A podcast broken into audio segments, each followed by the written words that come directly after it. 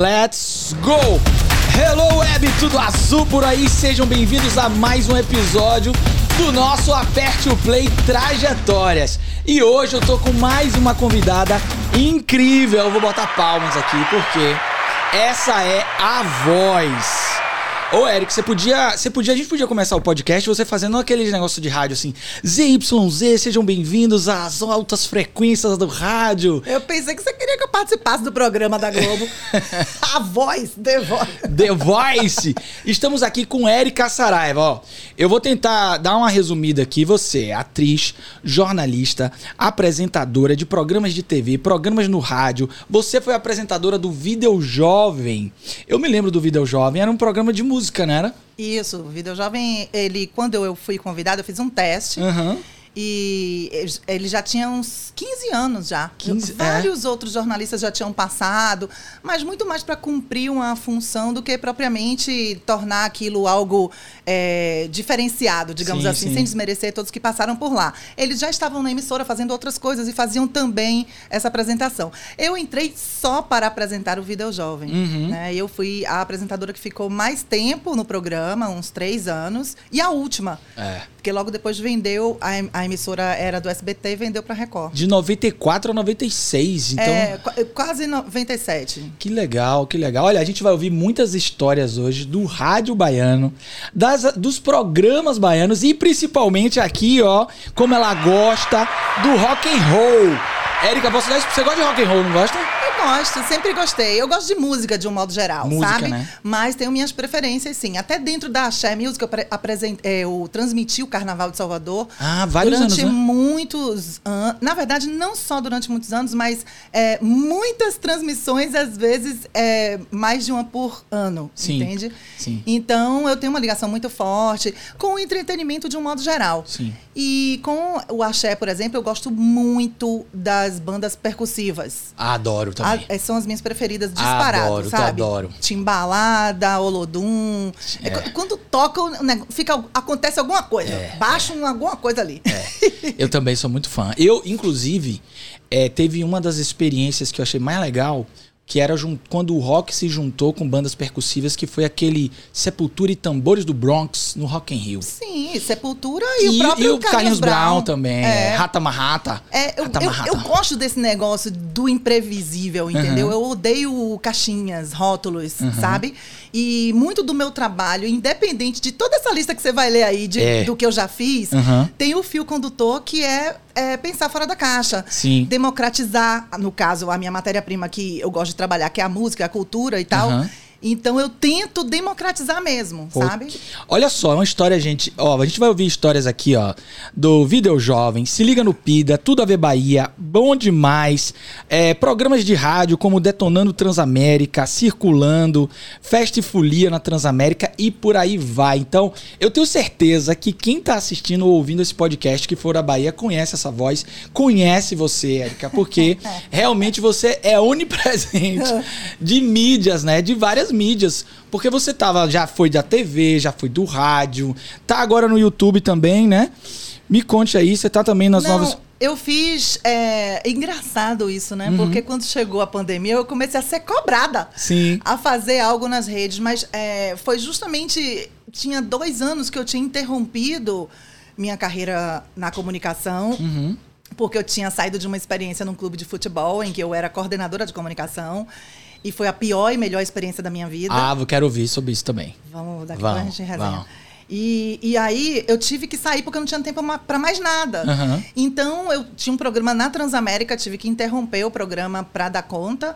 Um ano depois que meu contrato acabou, a, a, minha produtora, que até então Sim. era a minha segunda casa, minha, meu segundo investimento, minha segunda receita, digamos assim, né? Uhum. Onde eu tirava a minha segunda receita, é, passou a ser prioridade. Porque eu queria dar um respiro, estava traumatizada, uhum. e, e porque as coisas foram acontecendo mesmo, as uhum. propostas, e foram realmente os anos, né, os dois, é, 2018 e 2019, os anos em que a produtora mais bombou, porque pa passou a fazer projetos Sim. e não só eventos isolados e tudo mais, entende? Então você também empreende, né? Na área de comunicação, é, né? É aquela história, né, amigo? Uhum. A gente tem que se virar. Na verdade, toda a minha trajetória é meio que pautada por isso, né? Sim. Ao invés de ficar esperando a gente se vira, uhum. o que é legal por um lado, porque você é forçado a aprender um pouco mais do que a, a, área específica em que você deveria atuar. Uhum. E eu sou grata por isso, porque, como você falou no começo da nossa resenha, eu sei operar uma mesa de rádio, é. eu sei é, dirigir, produzir, editar, edição de imagem, de texto. Então, tudo isso porque a gente foi sendo forçado uhum. a se virar, Sim. entende? E depois isso passou a ser uma vantagem minha como profissional. Você se torna uma pessoa que é mais plural, né? Tem habilidades desenvolvidas é. que faz você se desenrolar em vários campos, né? Seja para é, ficar mais econômico para quem vai contratar ou caro para mim, né? Porque uhum. eu fico mais valorizada.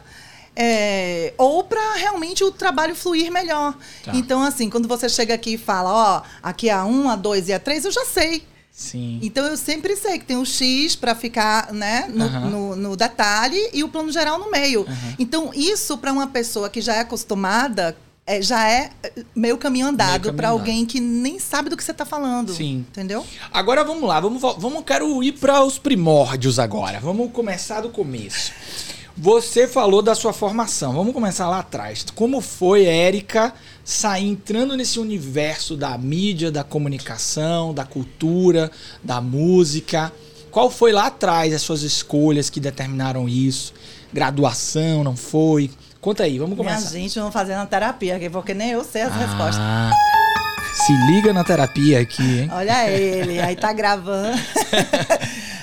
Olha, eu, eu sempre, no colégio propriamente, eu sempre fui mais da área de exatas, em termos de tirar notas altas nessas disciplinas, uhum. certo?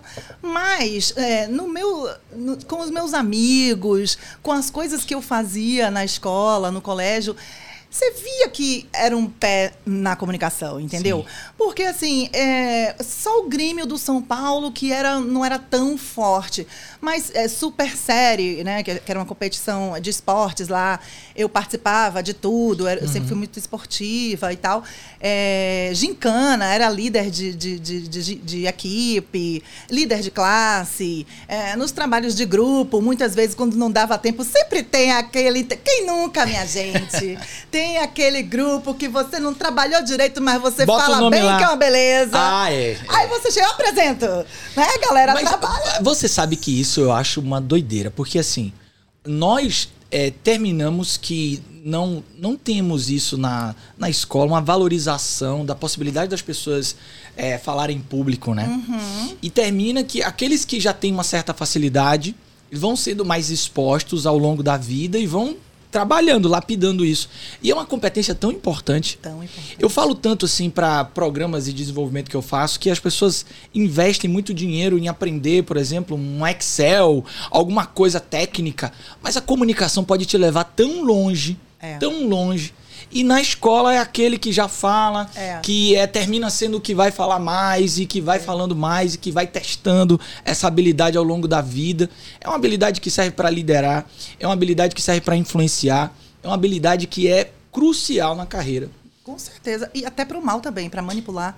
Então, assim, é, a gente tende a achar que manipulação é apenas para o lado pejorativo. Uhum. Mas, é, numa mesa de negócios, você está a todo momento ali também fazendo isso, Sim. entende? Então, é, eu acho que talvez é, seja aí também a nossa mania de rotular.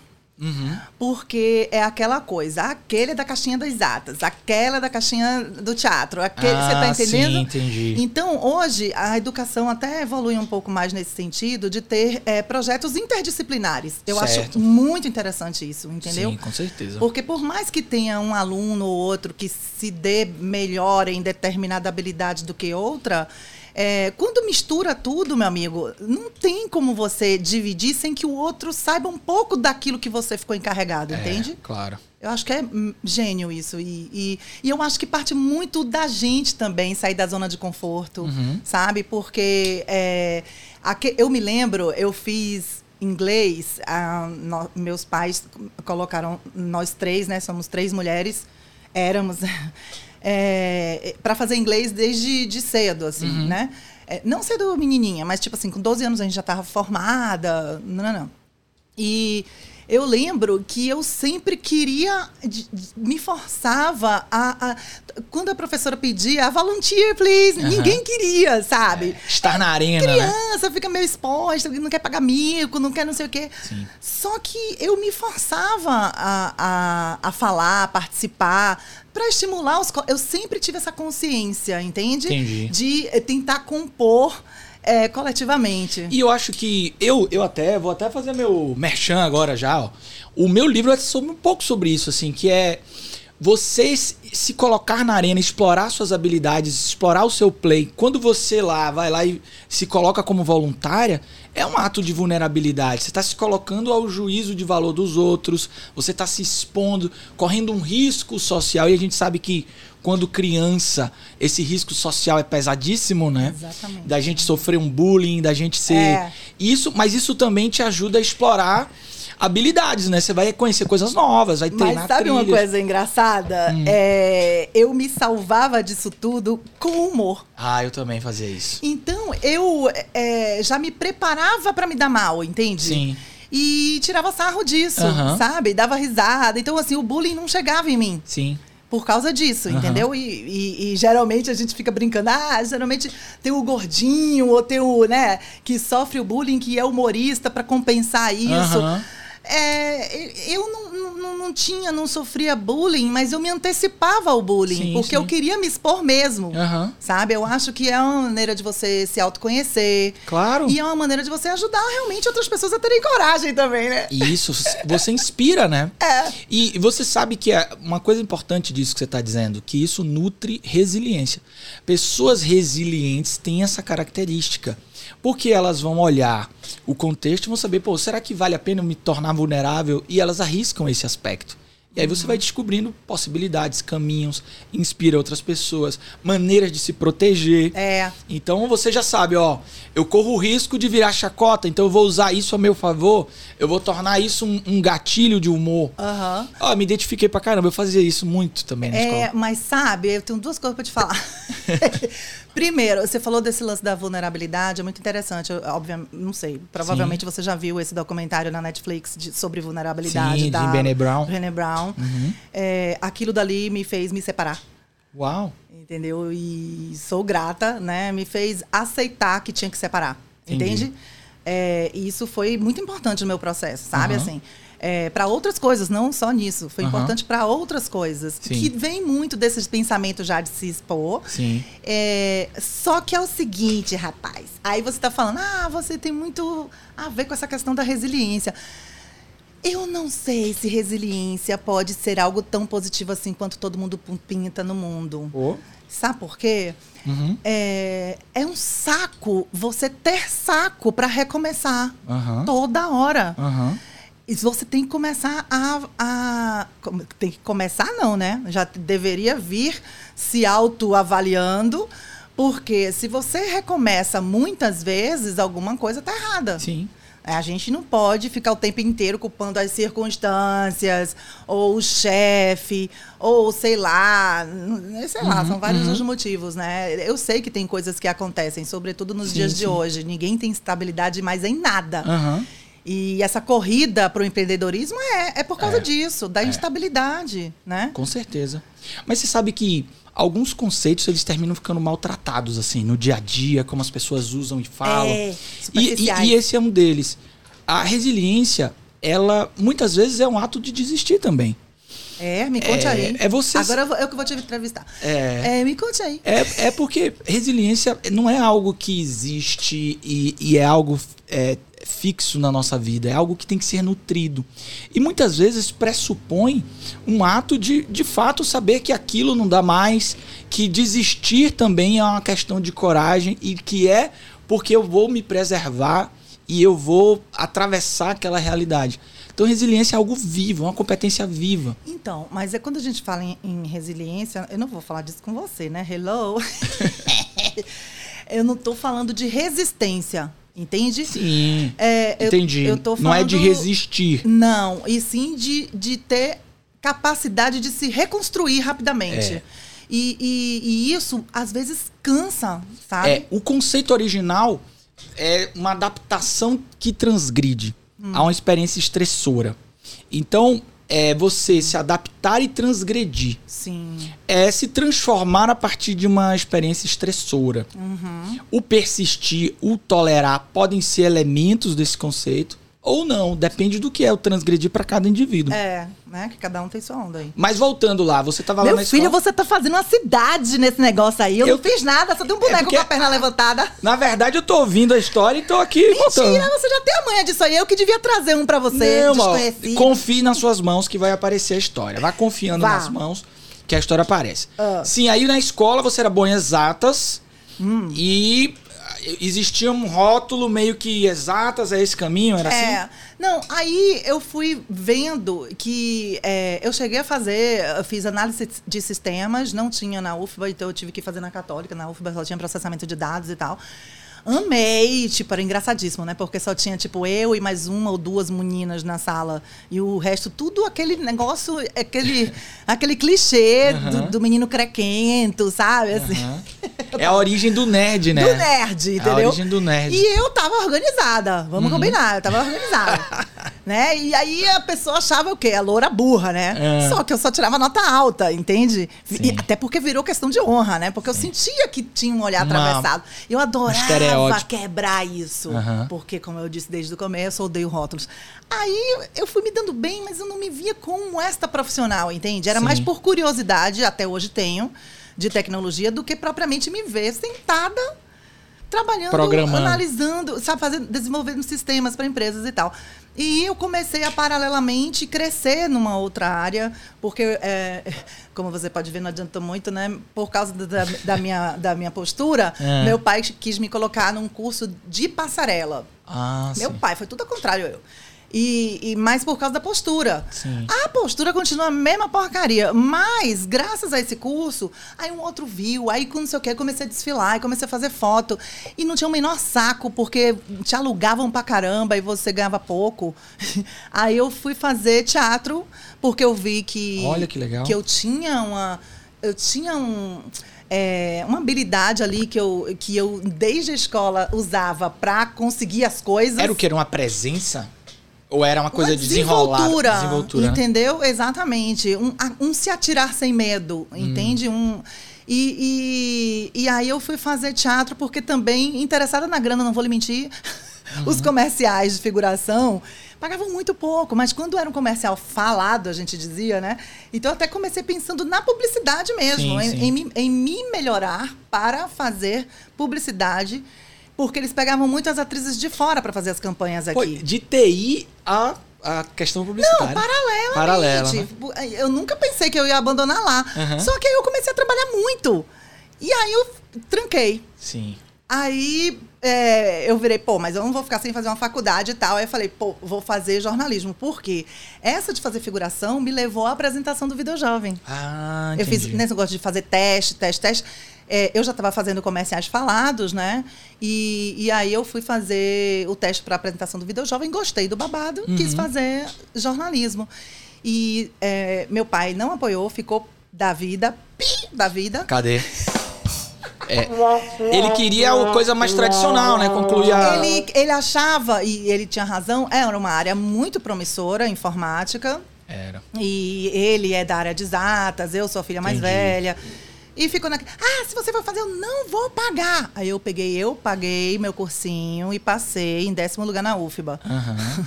Porque eu só fiz a UFBA, porque eu não tinha dinheiro para pagar a faculdade. Aí é, comecei a enveredar para essa área. E foi tudo muito mais rápido do que a própria faculdade, que eu tive que interromper várias vezes. Entendi. De trabalhos mesmo. Até pra aprender foi mais rápido? Tipo assim, as matérias eram coisas que você se deleitava fazendo? Não, especialmente nos primeiros semestres, é, que é tudo muito teórico. Ah, tá. Mas eu já estava na prática. Entendi. Mas eu também adoro a teoria. Aí é, você realmente é meio incompatível com a intensidade de trabalho que eu passei a ter. Entendi. E eu, eu ficava naquela, não, se eu perder essa oportunidade, não vou ter de novo. Tipo, na TV, aí Mário Kertz me chamou para fazer bancada com ele quando ele tinha um programa de TV. Aham. Eu não queria negar, era no horário da faculdade. Como é bancada? Bancada era o quê? É o telejornal. Sim. Ele era o comentarista e éramos dois, éramos um casal. Aham. A gente lia as notícias e ele comentava.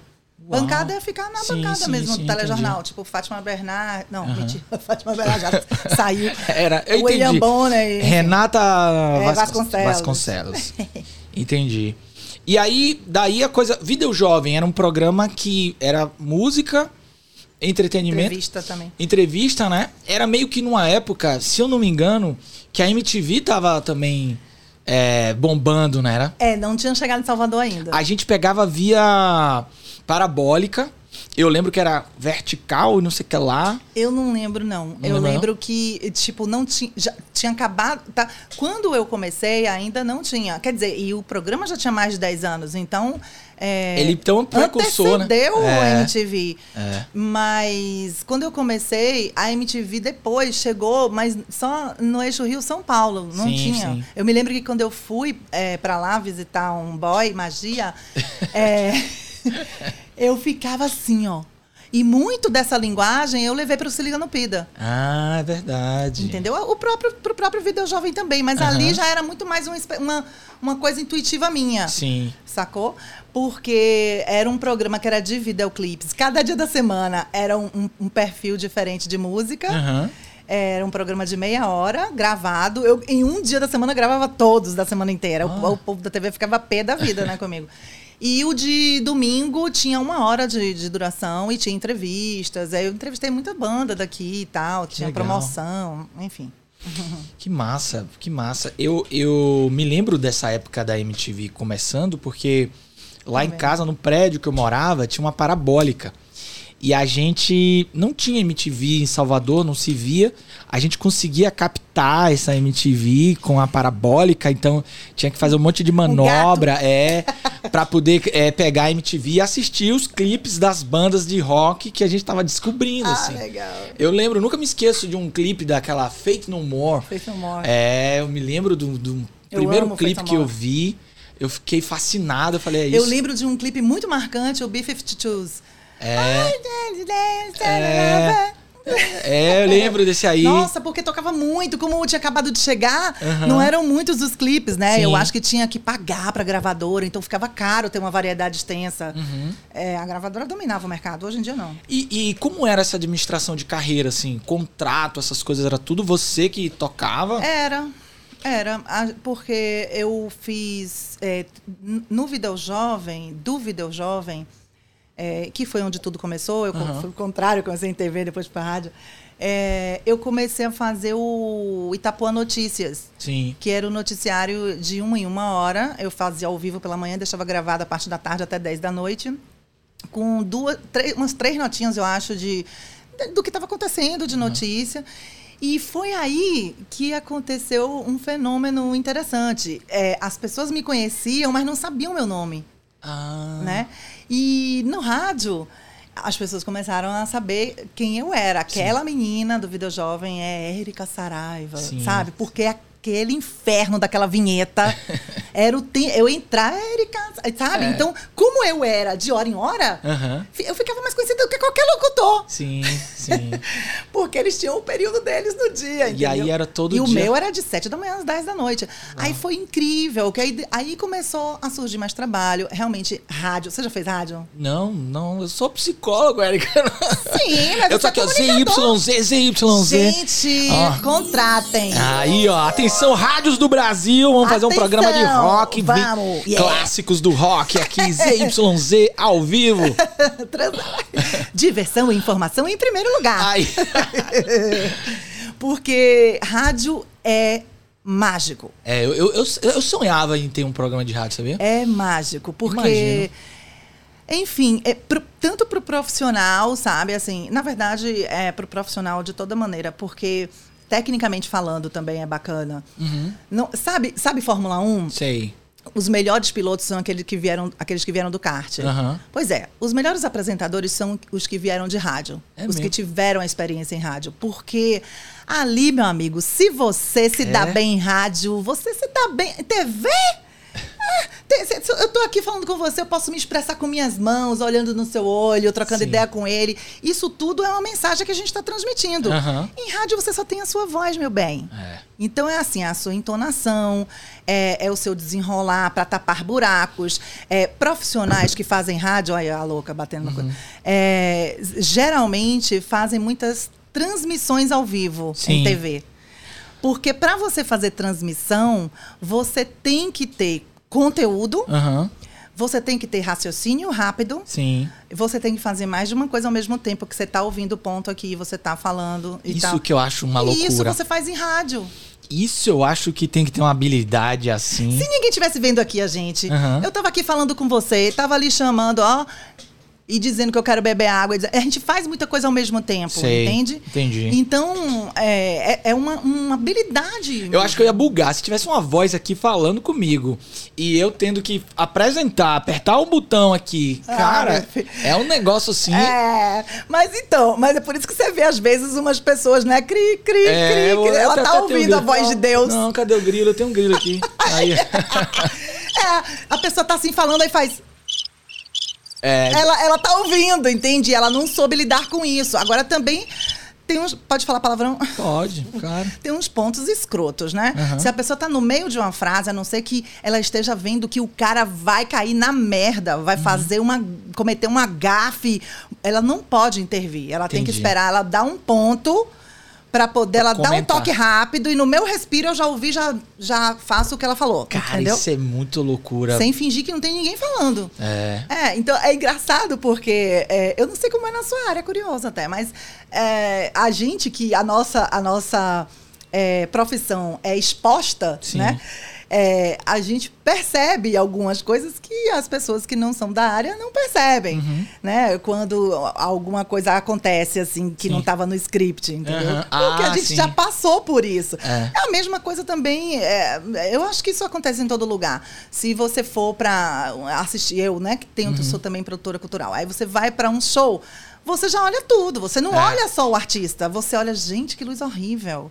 Nossa, quem é esse fornecedor de PA? Sim. Nossa, você já... É que você conhece os conhece. bastidores, né? Sabe do funcionamento. Área, né? é. E uh, eu, tava, eu tava ouvindo você falar de rádio, e eu acho que a rádio, ela tem, para mim, ela tem uma coisa muito forte de imaginação. Eu tenho uma memória, acho que é auditiva muito forte. Então, a rádio me leva na imaginação. Quando eu tô ouvindo o locutor contando uma história, eu gosto muito de ouvir.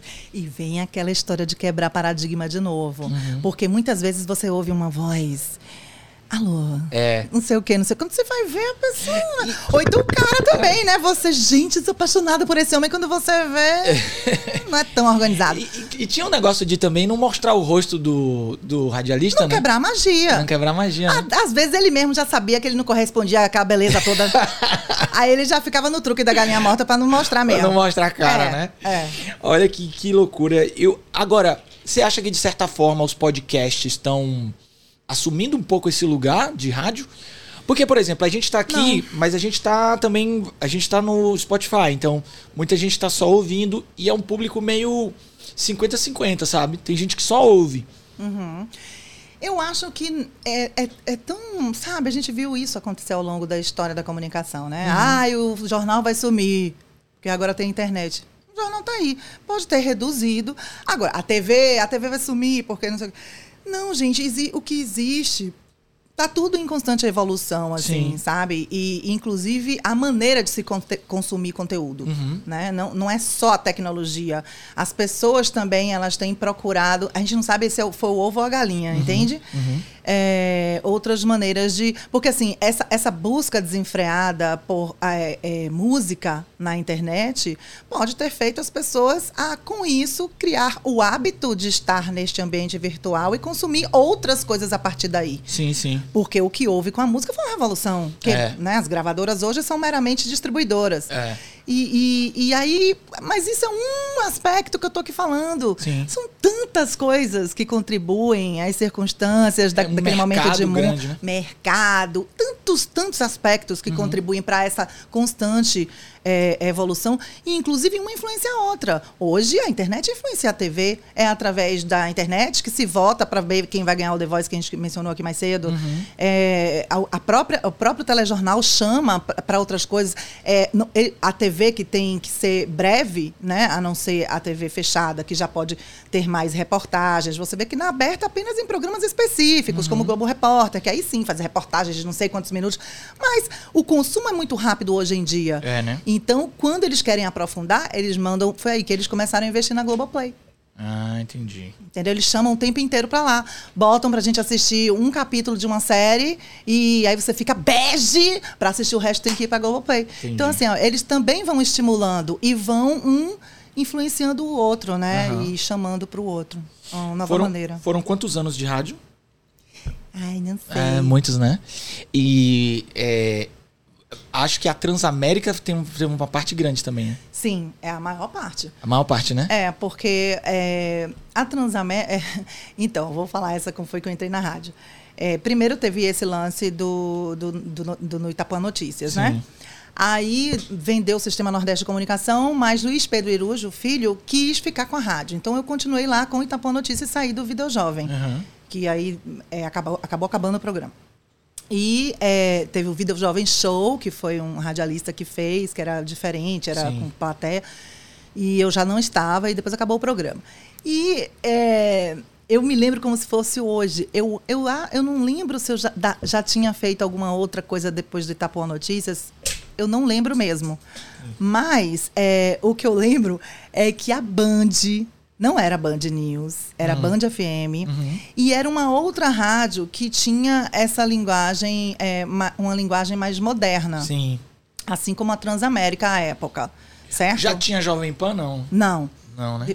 Teve uma época que apareceu a Jovem Pan, depois saiu uhum. e tal. Mas não tinha. É, só que assim, a gente quando pensa em rádio, a gente pensa naqueles locutores populares, Sim. né? Que falam, é, por exemplo, que horas são? É, é 20 para as duas. É. Tem, um, tem um rabicho final, uhum, né? Uhum, Alô! Uma, uma impostação vocal. Não sei o quê, uma coisa esticada, estica uhum. as palavras. As rádios mais modernas, elas cortam. Elas falam é, cortando esses finais, entendeu? É, Transamérica 20 para as duas. Não é, sabe, aquele uhum. negócio prolongado no uhum. final. E é, é, Verena, que era coordenadora da Band, ela estava louca, porque ela tinha dois locutores e tinha a rede, como a Transamérica também. Então era a parte local e a parte da rede, por isso que só tinha dois. E os dois precisavam tirar férias. Então eles não podiam nem cobrir um do outro, entende? Entendi. Aí ela estava procurando, fazendo várias audições, e Zeca, que hoje trabalha com Cláudia Leite, mas era, era da. de uma gravadora que eu não lembro agora é, me indicou. Uhum. Eu falei, pô, eu acho, ela tem uma locução legal, não sei o que, não sei o que. Aí lá vou eu, né? Aí fiz o teste. Aí fiz, falei que foi uma beleza, foi uma sexta-feira. Você recebia um texto e tinha que... É, recebia um texto e tinha que fazer, gravar no estúdio. Uhum. Aí eu gravei, eu não lembro agora, eu acho que era desanunciando música e também tinha uma parte de notícia. Aí tá, aí Verena amou. Ai, meu Deus, resolvi meu problema, graças a Deus. Ela tava no limite. Aí ela falou assim: ó, você começa segunda-feira. Eita. Aí eu virei assim. Só tem um problema. Eu não sei operar. Uhum. Aí ela soltou uns palavrões. Aí eu falei assim, mas eu aprendo. Eu aprendi no fim de semana.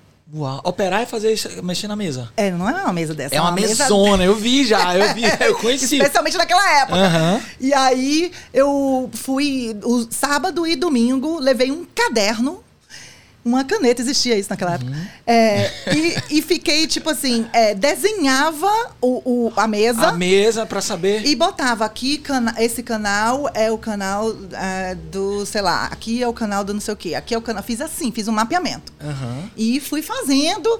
E até que você vai se acostumando, aí já fiquei. Eu, agora você me encheu de dúvidas, dúvidas técnicas. Ai, meu Deus. Me, me, é, é aquelas mesas quando entra uma vinheta, é um lugar que a pessoa tem que apertar, uma programação? Não. Hoje, eu, deixa eu ver se eu lembro como era naquela época. Uh, não. É, é o seguinte: você vai ter uma tela, Sim. a mesa nunca vem sozinha. Ela vem a mesa e vem o, o software. Tá. Certo? O software fica no, no, no, no computador lá. Uhum. E aí você entra no seu perfil desse programa, que são vários os programas, é, e abre a sua tela que você organiza como você quer. Ah. Então ele tem o lado de cá. É, todas as coisas que vêm, uma uma após a outra que você própria organiza, Sim. você recebe uma programação do programador musical. E você Ah. coloca essas músicas, você coloca as vinhetas, tudo naquela tela do lado Uau. esquerdo. Do lado direito são esses botões Sim, tipo esses que aqui. eu organizo como eu quiser. quiser. Aham. Pode ser na parte de baixo, é, depende do software, entendeu? Tá. Aí eu posso tanto, é porque ali é o que vai seguindo a ordem normal. Uhum. Sabe? Eu posso no máximo dar um- uma mixada ou um fade pra passar por debaixo rápido. Sim, botar um efeitinho e tal. É, não, eu tô falando assim, ele vai sozinho. Sim. Uhum. Eu posso ir no banheiro se eu quiser, entendeu? Se não tiver a parte do break estiver longe, tem umas três músicas pro break. Eu posso ir no banheiro e voltar. Entendi. Mas aí tem o abre break, sinal de hora. Aí Olha. você fala 20 para as duas. Aham. Aí, aí volta, bota o volta break, que é uma Sim. vinhetinha, tudo isso você que já coloca ali. Que programa. Entendeu? Agora, num programa desse como a gente está aqui, que é Uhum. falado, que tem outros elementos, que não é puramente né, programado, Uhum. você tem uma programação mínima, uma abertura, como você fez aqui, botou Sim. trilha de abertura, vinheta de abertura, não sei o quê. Aí você fala, o momento de você falar, e você pode controlar pelos botões, é mais fácil. Entendi. Tipo, você falou um negócio como você botou aí, É. pá! É, você vai brincando, né? Entendi. Em, em programa de esporte você vê muito, né? Cara é. falando coisas. Aí tem aquela. O, o- me dá o placar, uns negócios é, assim, né? É, já fica tudo na mesa desse cara, entendi, entendeu? entendi. Nossa, eu queria muito saber disso. Olha. Curiosidade, Vamos assim. marcar da gente ir lá na rádio. É, curiosidade demais. É. E aí você aprendeu a programar sozinha. Aprendi a, a- a operar a mexer, mesa. a operar a mesa. É, nesse esquema ainda de, de realmente programar tudo bonitinho, Sim. porque na Band não tinha programa Sim. é, e tal. É engraçado, né? Eu saí, eu, eu, oh, minha gente, é uma periguete mesmo. Eu fazia programa e saí da informática para continuar fazendo Fazendo programa. Que é uma programa, é. pessoa parar na Manuel Dias. É a garota dos programas. Não é, menina, baf. E, e assim, você acha que a informática te ajudou nessa, na lógica de saber fazer isso? O que me ajudou bastante na informática foi realmente o que a gente fala de é, o o pensamento. é, ai, perdi a palavra, mas é, é, é justamente o pensamento fragmentado, estratificado, entendeu? Analítico? É, não, não é analítico, não. É, tem um termo para isso que é justamente você pensar em módulos. Entendi. Pensar em é, começar, desenvolver e fechar. Legal. Entende? Uhum. Isso para efeito organizacional é muito legal. Sim. Sabe? De tudo, assim. Por exemplo, sabe no que me ajudou bastante Uhum. em roteirizar os programas. Olha. Entende? Então, por exemplo, o Bom Demais. O próprio o Se Liga no Pida, pronto. O, o, o Se Liga no Pida, ninguém ali entendia de TV. Naquele começo, né? A gente tinha uma equipe muito boa de edição. E uma equipe, uma pessoa. Uma Éramos equipe. quatro. Uma equipe E muito tinha um boa. produtor que mais atrapalhava do que ajudava, mas enfim. É, eu, Léo, é, o, o Ed, né, que editava, mas às vezes filmava, e Emerson, que filmava, mas às vezes editava, Uhum. né? Mas eram cada um titular de sua área. E, e na hora de, de construir o roteiro, é, é importante. é, num programa é importante porque senão ele não roda. Sim. Ou ele não é ele não é, enfim, é efetivo, né? Ele não Uhum. Sim, consegue claro. chegar à solução que você quer. E num programa de TV, é, analogamente é parecido, porque assim, você tem que pensar na audiência, mas é, eu não, não só. Uhum. Então, você tem que costurar as coisas de uma maneira muito inteligente, que você, que você coloque coisas que você julga serem interessantes. Eu, eu várias vezes eu me utilizava de iscas mesmo, sabe? De coisas que eu sei que vai ter grande audiência para ficar chamando, enquanto eu co- colocava outras que eu queria que as pessoas conhecessem. Entendi. Então, isso, é, é, me orgulho muito de ter feito isso e faço isso na minha carreira inteira. Pensar estrategicamente como montar essa. Como montar, é tudo pensado. Aham. Eu me lembro que eu, é, quando eu fui fazer o Bom Demais, é, eu a- assisti o Altas Horas até Altas Horas. É, justamente para entender como ele pensava, porque era o Serginho que fazia. Sim. E era e eu ficava eu ficava pé da vida às vezes que Serginho dava uma, uma- umas voadoras no- nos meninos na época, que os meninos também eram né, muito bobinhos, vamos combinar. Mas ele é muito competente. Sim. É, é, as pessoas o, o, o adoram como é, um querido que dá espaço para todo mundo, mas ele é muito bom na, no Na roteiro, montagem, na é. montagem, na direção, entendeu? Ele é jornalista mesmo. Sim, jornalista. sim. Ele não, não caiu de paraquedas, ele se formou nisso, ele frequentou, ele tem a manha. E era muito interessante, porque assim, era altas horas mesmo, muito tarde. Então, o que, que resta ao bichinho, né? Ele, ele saiu de uma emissora que ficava sacaneando com ele, mudando de horário toda hora. E a gente sabe, a audiência é fidelização de horário, sabe? É fide- você fidelizar o seu consumidor de conteúdo. Então, se você é, vai alimentar lá seu canal do YouTube toda segunda, toda segunda alimente. Entendi. Não fique segunda, quinta, sete da manhã, nove da noite. E olha que internet. Olha a dica aí pra essa. minha equipe toda, hein? Olha a dica aí. Mas é por isso uma que aula. fica. É por isso que fica aquela onda de Instagram, essa meio-dia, 19 horas, todo mundo só posta nesses horários por causa Entendi. de maior fluxo. Eu não acho. O, o algoritmo, ele pode trabalhar em seu favor se você for fiel em determinado horário. Entendi. Inclusive, você pode reinar sozinho. Uhum. Que foi o que a gente fez com, com o Fast Folia. Aham. Cinco da tarde. Ninguém queria essa bagaça. Uhum. Ninguém. Aí a gente. Vamos. Vamos o botar no baiano sai embora mais cedo do trabalho mesmo. Uhum. Né, e tal. A gente botou, hoje em dia, entrou no horário nobre. Olha. Entendeu? Então tem muito isso. E no, no Altas Horas, ele vinha de um, de um, de um filme foda, de sábado, pá. Sim. E era uma audiência estúpida. Então, o que é que ele fazia? Ele começava sem frufru, já ia Uma atração. já começava com atração fodástica. E outra coisa, meu irmão, eles tinham dois breaks. coisa. Aham. O primeiro break só ia com quase meia hora de programa. Ah. Aí o segundo não, já era pertinho de acabar. Gente, vivendo e Pra aprendendo. poder espichar, porque se botar o break, a pessoa sai e perde a audiência. E se eu te contar dorme. que eu já fui ao vivo no programa livre? que era as altas horas, né? Que era justamente no outro canal, que mudou, começou a canal. mudar de horário. Fala, garoto! Fala, garoto! Fala, garoto. Você Depois- foi lá? Como Não, é isso? Ele não tinha um negócio que vinham aqui às vezes os programas? Era mesmo. Eu tenho, eu fui, eu fui nesse, eu fui no Luau MTV. Eu fui a última Tô pessoa que ele tá na revelações. profissão errada. Revelações na internet. Podem pesquisar aí, Luau MTV. Eu fui a última pessoa a fazer um- uma pergunta para a Cássia Eller num programa de televisão. Eu entrevistei Cassela. Foi mesmo? Que honra, hein? Foi massa. Que honra, hein? Então, eu, e eu quando eu cheguei a pedir lá, né? Na época era Jabá que ficava, que, que meio que tomava conta do projeto. E eu tenho muito material do vídeo jovem, eu não lembro. Eu pedi a ele algumas coisas, eu acho que ele não podia liberar, alguma coisa assim, sabe? Mas tem coisas ali muito que pena, né? importantes.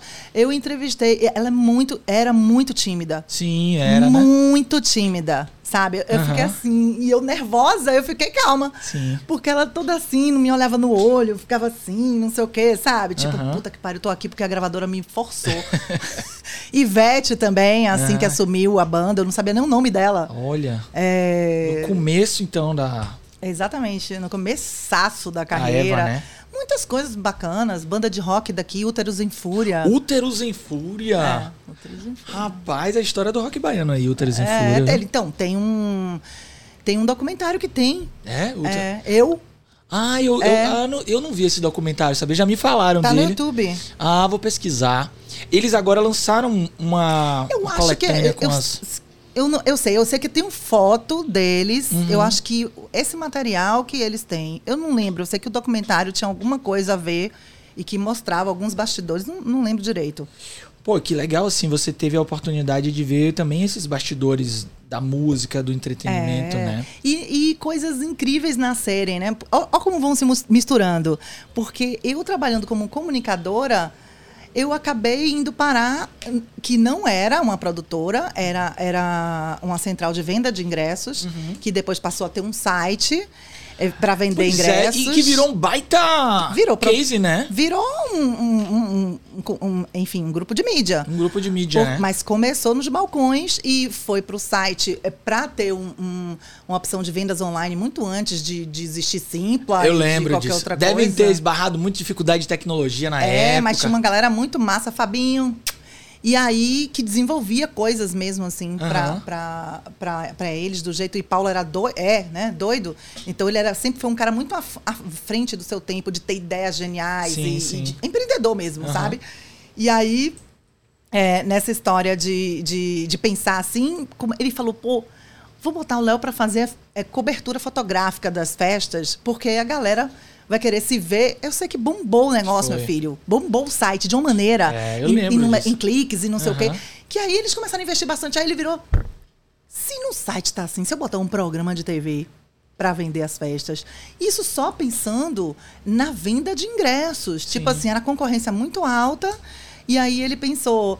"Ai, é, a pessoa vai preferir na- no meu balcão de ingressos porque vai ter cobertura na TV, Uhum. vai ter não sei o quê. Só que a gente começou a andar com as próprias pernas Sim. começou a faturar por si só o programa, entendeu? Então ele começou a investir em eventos. E aí foi meu primeiro contato com esse bastidor, né? De produzir um evento. Entendi. é, como comunicadora. Aham. Eu fiz, eu frequentei muitos bastidores, sei de tanto podre de artista, amigo. Isso aí, Eita. outro podcast eu venho. É, rapaz, isso aí ia pegar fogo, hein? É. Saber os. O surgimento do, da República do Reggae, Sim. sabe? Eu passei momentos incríveis. Com uma semana de PIDA, você tem passaporte? Eu falei, tenho. Tenho visto para os Estados Unidos? Tenho. Você pode ir para Nova York semana que vem? Não. claro! E era pra buscar alguém lá? Ou... para entrevistar é, Luke... Não. É, quem foi, meu Deus? Ah, eu- e a República do Reggae trouxe grandes Grandes nomes. nomes. Eu entrevistei todos. Uau. Pro meu currículo, isso aí. Eu, eu fui para lá para entrevistar... Alfa Blonde. Alfa Blonde.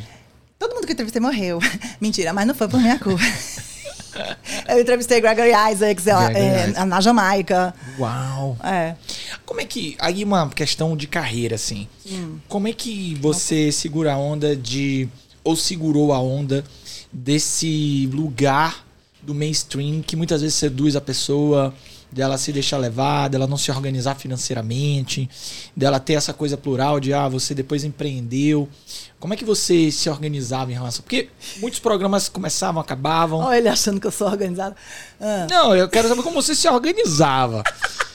Porque muitos programas faziam muito sucesso, depois é, te mudavam a estratégia e. É, então, você tem que. Eu, eu acho que a gente tem que ousar. Entendi. Sabe? É, para não ficar na sua área de conforto, assim, zona de conforto. E isso é perigoso.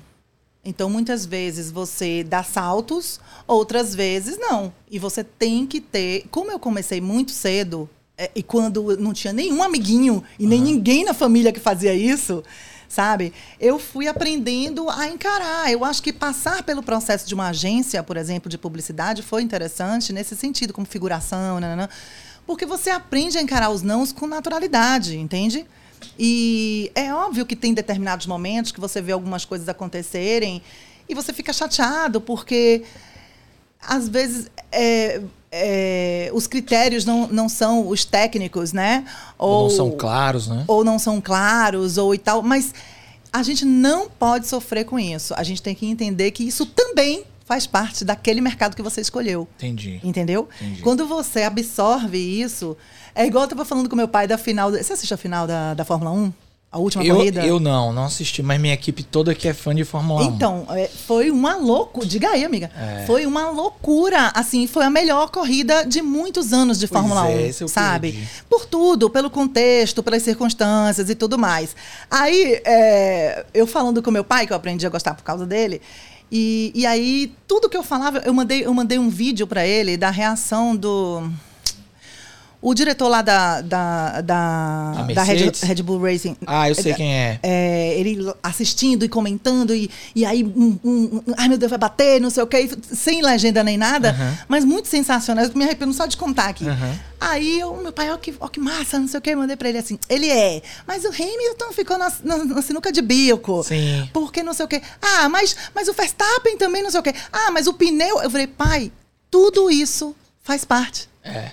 Isso também é uma maneira É de avaliar negócio. quem vence. Uhum. A estratégia foi a melhor? Não foi. Ele pode ser o melhor piloto. Mas quem vence não é o melhor piloto, é o melhor conjunto. É. Tem que ter o melhor carro, a melhor estratégia, a melhor tudo. Estratégia não é só de motor, de não sei o que, é de gasolina, é de pneu, é de. Olha quantas nuances. Olha que É legal. mais ou menos isso no nosso trabalho, entendeu? A gente tem que encarar com naturalidade existirem percalços, Sim. sabe? Aí por isso que eu virei a rainha da resili- resiliência. É, que legal, cara. Mas eu acho que o que você tá falando, até com essa metáfora da Fórmula 1, vai ajudar muita gente a acordar pra isso. Porque e a carreira é encontro e desencontro mesmo, né? É, com certeza. Agora, Hamilton tá meio aí brigadão, né? Tá dizendo aí que foi marmelada, que foi. Agora já foi, né? Que nada. Até, até isso também faz parte. Quando às vezes não é pra dar um molhinho, né? Tipo aquelas coisas de luta. Sim. Que fica falando, ah, sua mãe, não sei o que, é tudo cena, gente. Olha, tudo pra aumentar ibope. É isso, você sabe que eu, eu voltei a gostar de Fórmula 1 por causa daquele documentário Netflix, né? Que é Viver pra Correr. Ah, sim. Tem É, tempo já, não, né? eles Uns estão passando os dois- bastidores agora. É, tem, Aham. tem tempo hoje em dia, é o quê? Dois anos, né? É uns dois anos, né? É. Menos por aí. É, viver. É porque a gente tá com um vácuo na vida. É. Tipo assim, é, quando a gente fala no passado, é três anos atrás. Porque dois anos foi o vácuo, né? Mas aí você também é, empreende, né? Você trabalha com produção cultural também, né? É, é, isso, isso, esse primeiro contato no, no PIDA vendo mesmo, nunca imaginei e tal. E eu comecei a perceber, porque assim, é, a cena que eu frequentava era muito carente de espaço para tocar. Justamente a cena independente de Salvador, entendeu? Sim. Bandas de rock, de reggae, de pop, de tudo assim que acontecia. E os lugares grandes para tocar em Salvador, não assim eventos enormes para não sei quantos milhões de pessoas, mas 600 pessoas, não sei o quê, eram sempre as mesmas coisas, né? Axé, pagode, aí depois veio axé, pagode sertanejo, depois só sertanejo. É, e, e eu ficava assim, eram as casas falando que não tinha outro perfil de atração para colocar, Salvador não tinha, e os meus amigos todos que, que não tinha lugar. Aí eu. Peraí que eu vou resolver essa bagaça. Vou, vou fazer o link. Exatamente. Então, tanto que a definição da minha produtora, que é Inspire Music, é essa, entendeu? Promover cultura construindo pontes. Que legal. Porque, às vezes, a coisa tá ali, o amor pode estar. Meu, isso, sabe? Sim. As pessoas são habituadas. É, de novo, a história do rótulo. É, fica naquela coisa, naquele paradigma, sabe? De ver sempre as coisas do jeito que devem ser, que Uhum. pressupõe-se que deveriam ser. E não é assim que as coisas funcionam. A gente pode fazer acontecer também. É. Foi aí que surgiu o, o, o Inspire Music, que foi no Zen.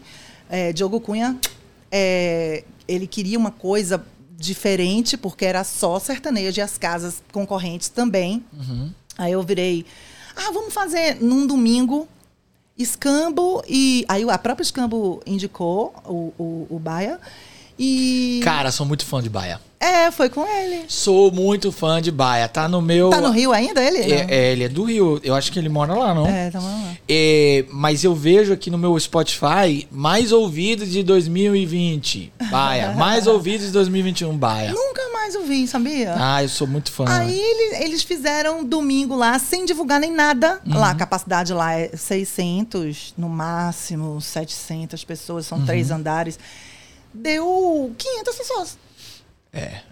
Aí ele virou, ah, Loura, você pode fazer um projeto? Sim. Aí eu falei, posso. Aí foi engraçado, né, gente? Botar toda aquela galera rock and roll, da, ou então da cena independente, vários jornalistas conhecidos, várias bandas que torciam o nariz para determinadas é, é, coisas do meio musical e tal, frequentando o Zen, que era um Aham. reduto de, de um perfil muito popular e tal. Aham. É, e isso foi muito bacana da parte deles, entende? Porque eles compraram essa proposta de saber dividir as coisas, né? Uhum. E foi bacana também para o público do Zen, porque começou, quem quisesse, não, não tirou nenhuma, nada da programação, o domingo não funcionava, foi aí Uhum. que começou a funcionar o domingo no Zen. Olha. E a gente fez oito edições com coisas muito históricas, né? A gente reativou o Natal dos Retrofoguetes, que tinha já dois anos sem rolar. Não é lá, é, não, é, é lá fora, é algum caminhão que tá passando aí. Medo horrível, você ouviu? É, a gente. Pô, de, de retrofoguetes também, muito legal. Tinha dois anos para, sem fazer o Natal, né? Que é a festa que Aham. eles fazem todo fim de ano. Sim. É, é, várias bandas a gente, a gente trouxe banda de fora, né? Pra, autoramas para tocar com casca, Autoramas também adoro. com cascadura. Ah, vou fazer show deles. Mentira.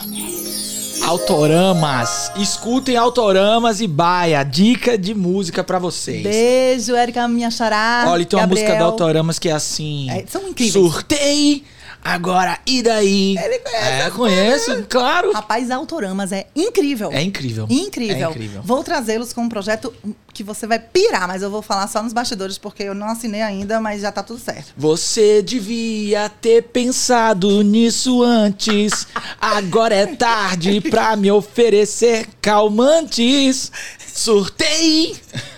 Cara, eu sou muito fã de. de a Erika tá lá agora, né? Uhum. Porque não era ela antes. Érica Martins, que é baiana, sim. que era da Penélope, Charmosa, sim, sim, banda daqui da Bahia. E é esposa de Gabriel. Estão morando ah. na Chapada. Uau! É, doidos. Capaz de, assim, tipo, ir em Mucugê e ver eles passando por lá, né? Agora... Eles e Robert... E Jimmy Page, né? Jimmy Page que moram. Era, Jimmy Page. É. Pô, que legal, Érica. Que maravilha trazer essas, essas bandas e a gente é, ter a oportunidade, né? De, e as pessoas ainda falam assim, pô, não, não acontece aqui, né? Então...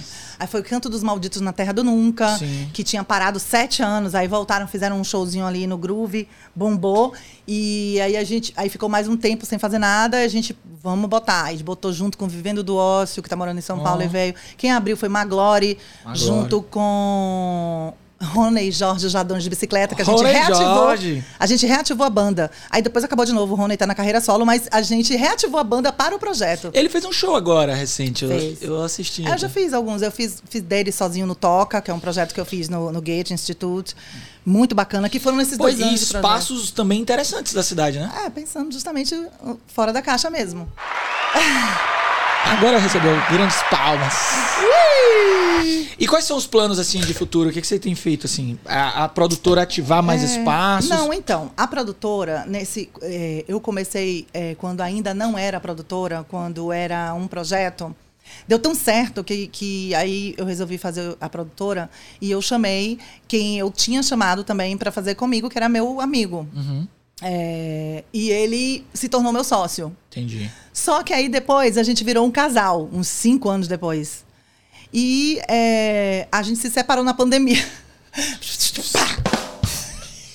pandemia trouxe muitas separações. Não, mas trouxe muita obviedade também. Uhum. Porque às vezes era uma coisa que, né? Uou, é. Só que faltava um empurrãozinho, entendeu? Uhum. Às vezes é derruba do penhasco, mas. mas é, Ativou, era né? Óbvio. Ativou o que já estava ali. Né? Acelerou né? muita coisa. O podcast foi um fenômeno que foi ativado pela pandemia. É. Era uma coisa que já tinha começado, já rolava. já, já. Mas foi avassalador com a pandemia. Sim. Entendeu? Uhum. É, acelerou muitas coisas e fez a gente enxergar muitas coisas nos negócios e na vida pessoal. Entendi. Isso foi uma das coisas. E aí a gente até ia manter uma, a produtora juntos e tal, mas me estressei. E, e, a gente vai se separar na produtora também. A produtora, neste momento, está desativada para a gente justamente botar os pingos nos is, encontro de contas e tudo mais. E tanto ele quanto eu estamos trabalhando independente da produtora. Entendi, entendi. Entendeu? Fazendo outras coisas. Eu já. Acabou o, o, o a restrição de público, eu, já, eu já comecei a fazer um projeto. Ah, que legal. Mas continua nesse, nessa linha de projetos de fomento cultural, música e etc. Né? Sim, é, é, esse é, é também nessa linha de pensar fora da caixa, mas não tanto. É da cena independente também. É uma feijoada. Feijão uhum. do casarão. Todo Olha. sábado. Engraçado que. Lembra quando estava podendo fazer só 100 pessoas? E mesmo assim tinha que ser bar e restaurante, só um cantor e um uhum. músico. Uhum. Aí eu fiquei, caraca, tem que achar um lugar com 100 pessoas. E, tipo, tem que ser um bar e um restaurante, né? Sim. Aí, em, é, nessa, eu comentei com uma amiga minha, se ela conhecia, ela falou, você já viu ali em cima que a gente tinha ido no Mariposa, que é embaixo, no andar uhum. de baixo, ali no, no Pelourinho? Uhum. Eu, não. Aí, meu filho pediu o telefone do homem, liguei sem nem conhecer. Beijo, Léo. e fui na cara dura apresentar um projeto que seria. Me inspirei pelo projeto do Gino Larry, que é ali no Rio Vermelho, só para 50 pessoas. Ele começou a fazer isso, os cantores todos parados. Ele pegou os vocalistas, né, tipo Jal, Dene, é, Adelmo Casé e tal e é, com mais um músico apresentar. Só que ali era muito, era pequeno. É, e outra coisa, ali já era um restaurante. Aham. Eu fiquei, pô, tem que ser um lugar maior, de 100 pessoas, que é o limite, um restaurante maior. Quando eu subi, meu amigo, que eu olhei aquele andar de cima, o- os salões, fiquei apaixonada. E comecei a fechar, né? Dane já estava dentro, eu tinha falado já com Tatal. é, seria às quintas-feiras à noitinha. Uhum. Foi Deus, por isso que eu acredito muito. Sei lá quem foi, o Cosmo, não sei, já. que chegou e há uns 20 dias da, da, da programação da estreia, o, o Rui Costa, do nada, Abriu. abriu para evento, porque não podia evento, nenhum Entendi, evento. entendi. Ali era, tinha que ser restaurante. Aham. E isso me ferrou por um lado, porque claro que as bandas não iam querer mais tocar só ela e, e o Ah, sim, é. Vão querer tocar a banda cheia A pra, banda pra se desvalorizar e tal. E aí caiu tudo de uma hora pra outra. Só que na conversa com o Léo, eu tinha falado, tinha tido a ideia na hora ali com ele de fazer uma feijoada aos sábados. Uhum. Só que eu não tinha ativado porque é com samba e samba não se faz com duas pessoas, né, É, gente? tinha Hello. que ser todo mundo. Aí eu é, inverti. Entendi. Chamei o Batifum, os meninos são meus amigos. Então é todo sábado, é feijão do casarão. É, buffet completo de feijoada. Hum, que bom, hein? No, no coração do centro histórico, um lugar na cara do gol no Terreiro de Jesus, assim. É lindo o lugar. Tu- é pé direito altíssimo, tem uns 12 janelões que ficam abertos também, é super ventilado, é nascente. Sim, sim. É assim, é, tem, tem um, é, pessoas, Instagram, arroba feijão do casarão. Aí sim, hein? Agora, essa área foi uma das áreas que mais sofreu, né, na Foi. pandemia, né? Total. Ainda tá, né? A Muito- primeira a entrar e, e a última a sair. Aqui É. ainda tem muitas restrições, entende? E a nossa cidade ainda tem uma relação muito, muito amalgamada a entretenimento, né? Adorei essa palavra. Gostou? Amalgamada. A gente precisa do entretenimento enquanto cidade e economia, né, também. É, E é uma cidade da, da cultura disso, né? É. Então é um desafio amplificado, porque toda a cadeia ficou impactada. né? Ficou. É, é impressionante, porque assim, as pessoas pensam. Eu acho, sinceramente, faltou uma assistência do poder público de um modo geral. Entendi. É, porque a gente tende a falar né, do, do, do governo federal, mas isso daí, gente, já é unanimidade. Então não vamos nem falar, nem perder tempo. É, falando mesmo municipal e estadual, eu entendo que é uma, entre aspas, saia justa, no sentido de a população vai pensar que isso é supérfluo. Sim, sim. Não é, gente, é, uma- é toda uma cadeia. É, é porque a pessoa sabe? pensa no artista, né? Pensa no artista. Aí não vê que tem um road, aí tem um cara do estúdio onde o pessoal ensaia. Exatamente. Aí Os tem... É. fornecedores todos de A e B, de iluminação, de sonorização, É. sabe? A galera da graxa, que a gente chama, que são os roads e todo mundo que trabalha na montagem. É uma cadeia muito grande que ficou muito impactada de nível pegada não ter o que comer.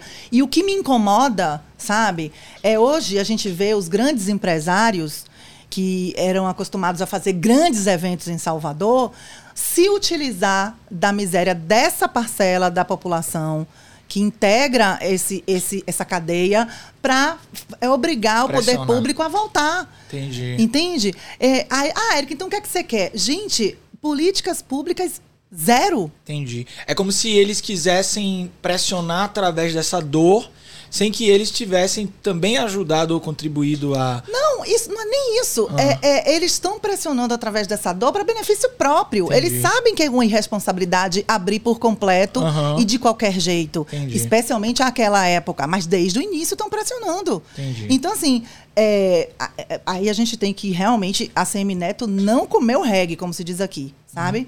Ele realmente foi. É, bateu o pé quando teve que bater, chamou para os peitos, para responsabilidade. Achei muito bacana o trabalho que ele fez conjunto com Rui Costa, Uhum. nesse sentido, de realmente. e, é, se unir, né? São é, historicamente é, é, forças políticas opostas e se unirem por um bem maior, vendo a lambança que estava ocorrendo no governo federal. Isso ajudou bastante. A Bahia saiu na frente em, muitas, em muitos aspectos, de muitas coisas. Eu sinto que, que o Bruno. Eu sinto, tá, prefeito, não é isso, mas me parece que às vezes você se sente pressionado Sim. mesmo, entende? De dar uma resposta que é óbvia. Não vai ter Réveillon, gente, sabe? Uhum. Não vai ter carnaval. Ma- Aí fica postergando, tipo, o gato subiu no telhado, não sei o quê. Entendi. É, ou então, se vai ter, falar que vai ter logo. Uhum. Entende? É, eu acho que, que há, de- é, as pessoas estudam para isso, gente.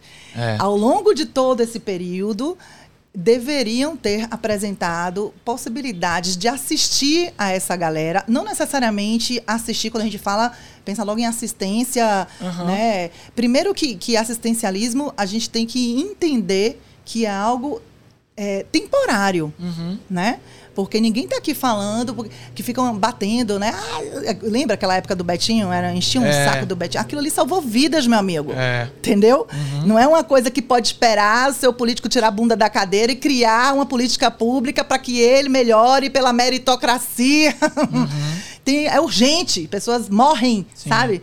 Então, são coisas emergenciais que, num segundo momento, é, já, já espera-se que possam caminhar com as próprias pernas, mas Sim, primeiro sim. precisam respirar com os próprios É. pulmões, depois caminhar. E uma dúvida, Érica, essa é uma área, área do entretenimento, cujas relações elas são muito pautadas nos contratos dos eventos, né? Não são normalmente contínuos, né?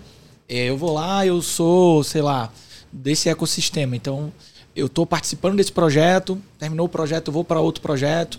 Não, não tem aquela relação de trabalho da, da economia tradicional, né? De carteira assinada. Então isso amplifica ainda mais esse impacto. né? Amplifica ainda mais. É, mas hoje em dia a gente tem. São muitas as maneiras, né? De, De você. né? De se contratar, em, previstas em lei mesmo. Entendi, sabe? entendi. Tem o MEI, tem, que é, que é super fácil, é um CNPJ de uma Uhum. maneira. Porque realmente você não tem como. Tem, é, é, raras são as produtoras que de fato têm Uma continuidade, um volume, né? Não, tem, tem um, um- um- um vínculo empregatício, entendeu? Sim. Porque é, fariam, teriam muito volume. Se você não tiver, não faz sentido, É, entendi. sabe? Então, Entendi. são pessoas que são contratadas por demanda mesmo. Bom, e vamos para os nossos modelos de Lego? O que, que você tá fazendo aí? Conta uma Amigo, história do que você tá fazendo. Eu não consigo fazer. Olha que eu faço muitas coisas ao mesmo tempo. Só que você está se aproveitando do fato de eu ser a pessoa que fala a maior parte do tempo Não, para fazer disso. uma cidade. Na verdade, eu fiz e tô pensando nisso agora. Tá feito aqui, ó. Vou mostrar aqui, vou mostrar para essa de cá, ó. Aqui é minha representação da conversa com Érica. Porra, minha apresentação. Eu vou mostrar aqui, vou começar. Ai, meu Deus, quase cai. Aí, sua conversa Peraí, caiu. peraí que eu vou refazer isso aqui, tá? Porque ao longo da nossa conversa, eu eu fui olhando, é, prestando atenção de tudo que você trouxe e fui construindo sem pensar. E agora, pra mim, a história é a seguinte. Eu tava aqui hoje, gente, nesse encontro maravilhoso, com uma pessoa que tem tanta informação, conhecimento e possibilidades que transmite isso com é, tanta clareza que os caminhos provam, né? Foram muitas trilhas, muitos caminhos e muitas possibilidades. E aqui tem uma, uma- um moinho de vento para mostrar essa energia. Acho que é muita energia também para para o que você faz, né? É. Para sua trajetória. Ser, né? E a trajetória tá assim, com peças bem diferentes sendo colocadas, porque ora a Érica tá ali, ora a Érica tá aqui. Tem uma, uma trajetória que você não contou, que eu sei que tem também, que você foi durante muito tempo garota propaganda também, né? Sim, sim. Então, são tantas possibilidades e reinvenções. E com, ao mesmo tempo, riscos aqui, ó. Se vocês olharem aqui, tem uma base é, que não está conectada. Então, são riscos assumidos que levam você para muitas direções. Esse é o meu modelo sobre essa conversa. Agora o seu. Você jura? É, eu juro. você pode tirar tempo. tudo que você botar aí e mostrar o que você fez. Não, mas você sabe que é legal mostrar exatamente assim. Aham. Inclusive caiu. Aqui, justamente. Pode mostrar sim. Vamos tirar o copo aí. Ai, meu Deus. Aí, caiu. A louca. A intenção era colocar isso aqui na cabeça, porque às vezes eu tenho uma cabeça de vento mesmo. Aham. E eu, eu gosto. Ó, gente, tá. é, Não é porque eu sou bagunçada. Hum. É porque eu não tive tempo. Uhum. E não ter tempo é a minha cara, realmente. Porque eu sou uma pessoa que gosta de fazer muitas coisas ao mesmo tempo. Se eu não tiver organização, isso, ao invés de me ajudar, me atrapalha. É. Entendeu? Porque antes se eu ficasse com uma coisinha só. Sim. E mesmo desorganizada, saia tudo lindo. Sim. Entendeu? Mas eu sou hiperativa real. É mesmo? É. Hi- Hiperativa. Eu comecei a assistir aquela série do Fantástico, comecei a me identificar no negócio de TDAH. Ah. Comecei a achar que eu tinha isso, gente. Eu comecei a pesquisar no Google. Ah.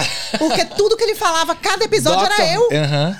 E tipo, gente, e até o, como o cara resolveu é o que eu faço mesmo. Ah. Um dos caras que depois que soube, quando você sabe o que você tem, isso isso pra vida, né? Sim. O autoconhecimento nos impulsiona por isso. Sim. Porque aí a gente já sabe fazer, Uhum. né? E eu acho que o segredo tá aí, né? Na gente na gente é, é como a gente faz pra lidar com o outro. Uhum. Tipo, você tá no trabalho, né? Nem todo mundo é você que escolheu, Uhum. sabe? Mas se você já sabe os defeitos daquela pessoa, então você tenta driblar isso para. Uhum. que aquele defeito não se aflore. A mesma coisa também nas relações, né? De família e tal. E nas relações que você escolhe, esse defeito só não pode te violentar. Uhum. Que aí também, né? Vamos combinar. Mas, é, é, igual uma amiga minha que viu na novela, que não se ama por quê? Se ama apesar de. Hum, boa frase. Gostei. É, Ó, é- Merece um. Mas é, se o apesar de for desse tamanho, aí também quem não se ama é você, Sim. né? É, é uma linha tênue mesmo. E eu acho que é meio isso também, sabe? Uhum. Eu, eu, eu vou, especialmente, gente, depois da pandemia, você começa. Se eu já era hiperativa e criativa, geralmente os hiperativos, é, os que têm até TDAH, que eu não sei se tem ou não, viu? Mas vai que eu tenho. Uhum. Eles são criativos. Aham. E esse que é o problema. Sim. Então, é um dos problemas.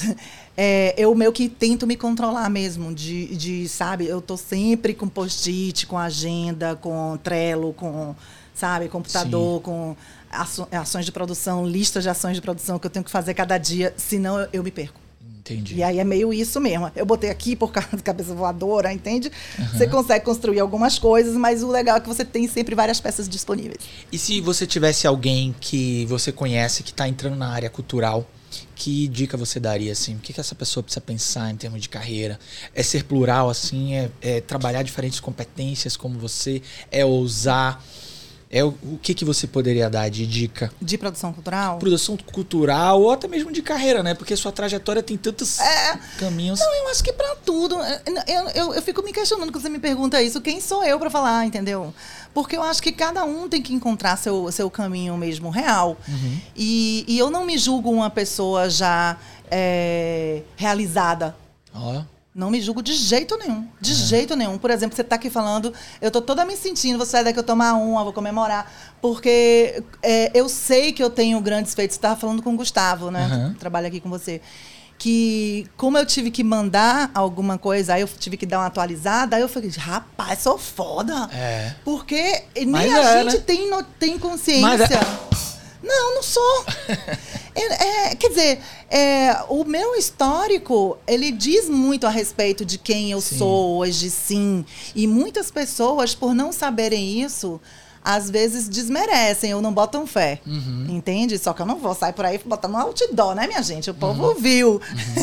É, só que é, isso me levou a- aonde eu estou, ao- a, quem eu sou hoje como pessoa, e eu tenho muito orgulho Sim. Real de, de ser quem eu sou, é, o que não quer dizer que eu, que eu me sinta satisfeita, tá? Porque eu sei que eu tenho muitos defeitos Uhum.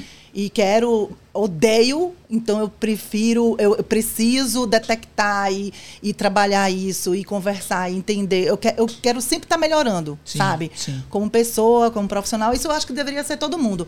Mas é, eu não, não posso dizer pra você, ah, sou realizada. Como assim sou realizada? Eu acho que isso é grande, uma grande dica. Busque, se aprimore Sempre, continuamente. Claro. É. Busque um diferencial. Pronto. Aham. Aí a dica. É que, que isso, essa é a minha eterna busca. É, é, parece óbvio, mas a gente vive as coisas tão atropeladamente que a gente não dá atenção pra isso, sabe? Sim, sim. É, a gente tem que buscar. A gente tem que parar de se espelhar no outro, gente. Uhum. Sabe? Porque às vezes o segredo está justamente em você ser algo que ninguém foi ainda. Sim. Às vezes não, quase sempre, né? É óbvio que tem aquele encostado que quer copiar a fórmula do coleguinha, né? Até muda, nananã. nada contra você se inspirar. Isso é Aham. legal. Como eu me inspirei no projeto lá do Gino, entendeu? Sim, claro. E mas agora você vê uma coisa completamente diferente, mas a inspiração foi lá. E eu falo abertamente. Agora, é, copiar, assim, as pessoas não querem ter trabalho é. de pensar e elas não param para ver que, tipo, pode ter dado certo lá, gente. É perfume perfume em mim é diferente do perfume nele, porque ele tem outro cheiro, ele frequenta outros lugares, uhum. entendeu? Ele tem outra uhum. personalidade, isso tudo influencia no perfume. Isso aí. Aí a gente vai e quer fazer igualzinho, esquece que eu tenho um jeito de falar diferente, eu tenho é, um jeito de ser diferente também, uhum. eu tenho uma bagagem cultural diferente daquela pessoa, então não vai dar certo se ficar fazendo igual, gente. Uhum. a coisa da, da, de você, é, aquilo do óbvio que eu falei, é assim, você buscar, o que é que você tem de diferencial? Se eu for olhar, pô, eu, eu sei que eu consigo me expressar com mais facilidade. É, eu gosto muito de ler, então talvez seja uma consequência disso, de uhum. você ter vocabulário, de você ser curiosa, né? E ler sobre assuntos variados. Isso te dá bagagem para você ter conteúdo. Então você é uma pessoa que já faz um perfil de de repente fazer coisa ao vivo. Sim. Porque você não vai ficar na saia justa, uhum. entendeu? E, e, mesmo que fique, eu tenho cara de pau suficiente para falar, não, nunca ouvi falar. Uhum. Do que ficar aquele outro lá, ah, sei, porra nenhuma, nunca ouvi falar. E aí fica querendo fingir que é sei lá o quê. Esse fingimento as pessoas não consomem mais. É. Entende? Eu acho que é, as pessoas estão bem resistentes a isso, né? É, o mundo tá tão fake que Sim. ficou fora de moda. É. Você sabe que o que você falou é bem legal, assim, tem um psicólogo chamado Don Clifton, que é um cara que convidou as pessoas a exatamente essa lógica.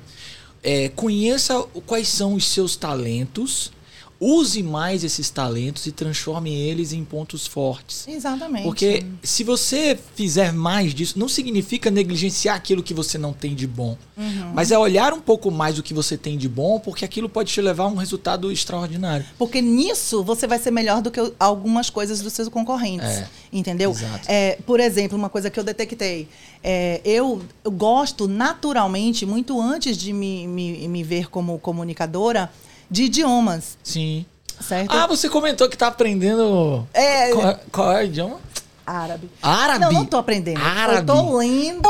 Árabe. Me contrate pra trabalhar ah, na Copa do Mundo. Árabe. Tá tirando pra tudo quanto é lado. Ah, pra ir pro, pra Copa do Catar, Catar. né? Entendi. Catar confusão lá. Uhum. Mas enfim, é...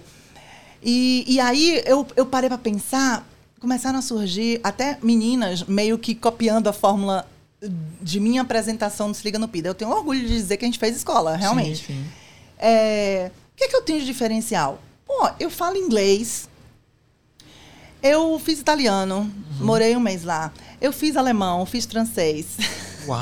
Quer dizer, francês é o único que eu não falo. Eu, uhum. mais, mais assim, eu fiz só um semestre também, né? Hello mas eu entendo a lógica do idioma e, enfim. É, esse é meu diferencial. Então eu tenho que explorar isso em algum lugar. Uhum. Aí eu comecei a fazer, tinha entrevista internacional, eu fazia. Eu fiz, com, com por exemplo, Gregory Isaacs, eu fiz é, ao vivo pro Detonando, na Sim. Transamérica. Eu falei ao vivo lá, é, entrevistando ele e depois fazendo a, trans, a, a a tradução, tradução a, na linha com, uhum. com os meninos que estavam no estúdio. Aí depois terminou, a gente foi lá dentro para fazer TV, né, para o Se Liga no Pida. Tava tudo diferente. Ele fez alguma coisa que ficou esquisito. Foi? Na rádio foi ótimo. Ah, era, ele ficou mais ausente, assim. Ele ficou Away, Nárnia, Away. Nárnia. Nárnia. Uhum. Que doideira. E foi engraçadíssimo, né? Porque ele só falava, não, I'm saying, não, é... saying. Tipo, you know what I'm saying? Era, you know what I'm saying? Eu, aham. Uh -huh. Aí, ah, você tem uma habilidade, então, de entrevistar, inclusive, em diferentes condições psicotrópicas. Né? É uma habilidade, olha, eu entrevisto Nem todo mundo tem isso. em idiomas ainda não existentes. eu vou botar é, no meu currículo. currículo é. Entrevista em condições adversas. Adversas, Ó, tá é. Tá todo mundo se afogando. Ó, oh, gente, não posso nem fazer piada com isso, eu acabei é. surdo. Mas, mas, mas é, você falou uma coisa tão importante, eu acho que essa descoberta dos talentos pode nos diferenciar, né? Ah, e a gente se esforça nessas coisas com mais facilidade, né? Porque também não adianta eu saber que eu tenho um talento e não me esforçar, né? É. Você tem que se dedicar, tem que se esforçar. Se você tem um talento, você não vai olhar para ele por quê? Pois é. Ah, quer dizer, se você for burro, aí tudo bem. É. Mas se não for. É. É isso, é isso. é esse o bilhete, vocês que estão comigo. Érica, estamos aqui já. Sete eu horas. Quero, é, eu quero te agradecer. Eu acho que É uma história maravilhosa que valia 10 podcasts, Ui. porque eu ainda quero fazer a versão das bandas, eu quero fazer a versão de contar os babados, eu quero que você conte os paranauês, principalmente das bandas de rock que você citou aqui, autoramas, eu quero os pormenores. É, eu sou muito fã do autoramas, de Baia. E que trajetória linda, cara. É, é como você falou. Que legal. Eu vou falar, eu vou falar. Diga. Ó, eu não falei pra ninguém. Ai, meu Deus, Eu revelação. uma- Revelações! Bati o martelo hoje, não tá nem assinado. Se der errado, foi culpa sua, eu venho aqui Não, te então, cobrar. então segure, então segure, se segure. Acompanhe as cenas dos Vai próximos sair quando capítulos. isso? É, vai sair quarta-feira, né? Quarta-feira. Segure, segure, segure. Eu, eu acredito nessas coisas, tá? Eu duvido de tudo, mas acredito em algumas coisas. Então, É, um pouquinho, deixa as coisas assinar direitinho. Vai rolar. Não, eles não vão melar comigo, não. É só, tô, tô pra fazer uma proposta financeira ainda. Ah, então segure, faz dinheiro ainda mais. Mas assim, Mas é ó, tudo meu amigo. Eu, eu sou muito fã, quero te agradecer. Você tem uma trajetória incrível e é muito bom a gente ouvir é, as pessoas, como você, falarem assim: ó, não estou satisfeito ainda. claro. Ainda tenho muito que ir, muito que andar. E eu acho que esses encontros e desencontros que produzem trajetórias. Trajetórias não são retilíneas, trajetórias são esse jogo da vida de desistir, de se reencontrar, Aqui, de ó, chutando balde, ó. chutando balde, horas vai botar coisa dentro do balde, hora vai levar o balde na cabeça. e é isso, eu quero agradecer em nome da minha equipe aqui, do nosso podcast. E pra quem quiser se conectar com você, manda uma mensagem aí, como é que eles te acham? Oi, gente. Hum. Não, na verdade, eu que tenho que me agrade- que agradecer também. Tá? Adorei Ah, o convite, adorei te conhecer. Ai, que bom. É, Gu que me convidou, Uhum. né, porque achava que eu me encaixava no perfil do seu quadro. E ele me conhece muito bem, então eu confiei cegamente nele. E ele me falou muito bem de você. Ai, que legal. Adora é, você como profissional e, e o podcast em si, porque ele adora a comunicação. Então, É. quando ele vê uma coisa acontecendo, eu já conheço a peça, fica agoniado que, que é massa, que não sei o quê. E realmente corresponde a tudo que ele falou. Você é muito educado, gentil.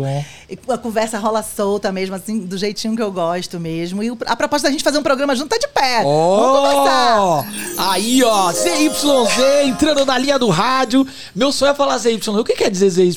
É a frequência. A frequência? ZYZ. Nem sei se tem uma- Aí, sei que megahertz. vários hertz entrando aqui na sua linha. Lá ele. Mas eu preciso agradecer.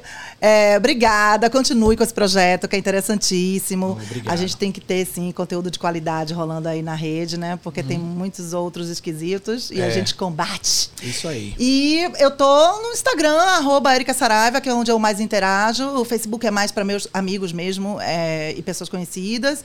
E no Twitter, sou bastante ativa no Twitter também. Ai, Twitter. É, eu não, eu não sou tanto no Twitter, mas eu pretendo. Vá! É, mas é uma terra É a difícil. melhor né? rede social que É mesmo? existe. Você acompanhar qualquer coisa, inclusive a Fórmula 1, mas qualquer outra coisa através do Twitter é incrível. É, né? muito incrível. O brasileiro é muito demais, cara. É muito talentoso. O que tem de brasileiro coteado, tem de brasileiro legal, sabe? É, né? assim, criativo. Eles são rápidos, né? Nossa, meu Deus, nem... Mas é, o meu problema com o Twitter é escrever naquela quantidade de, de, caracteres. Ah, Você pode tá fazer uma agora. trend. Não, você pode ir colocando embaixo se for algo grande. Mas se for algo grande também não. Você tem que ter um blog, né, amor? Não um Twitter. E qual é o seu Twitter lá? É Érica Saraiva, tudo Érica junto. Saraiva. Com C. Maravilha. Então vocês que estão aí nesse podcast, por favor, se conectem com a Érica, porque ela tem muito pra entregar pra gente, histórias maravilhosas, uma pessoa incrível. E eu vou ficando por aqui. Ó, dica pra vocês. Pra vocês o livro Playfulness, então já está na Amazon, em todos os lugares, podem achar lá. O Playfulness tá on. Um abraço a todos. Compartilhem esse podcast, deixem comentários, mensagens e a gente se vê no próximo Aperte o Play. Fui!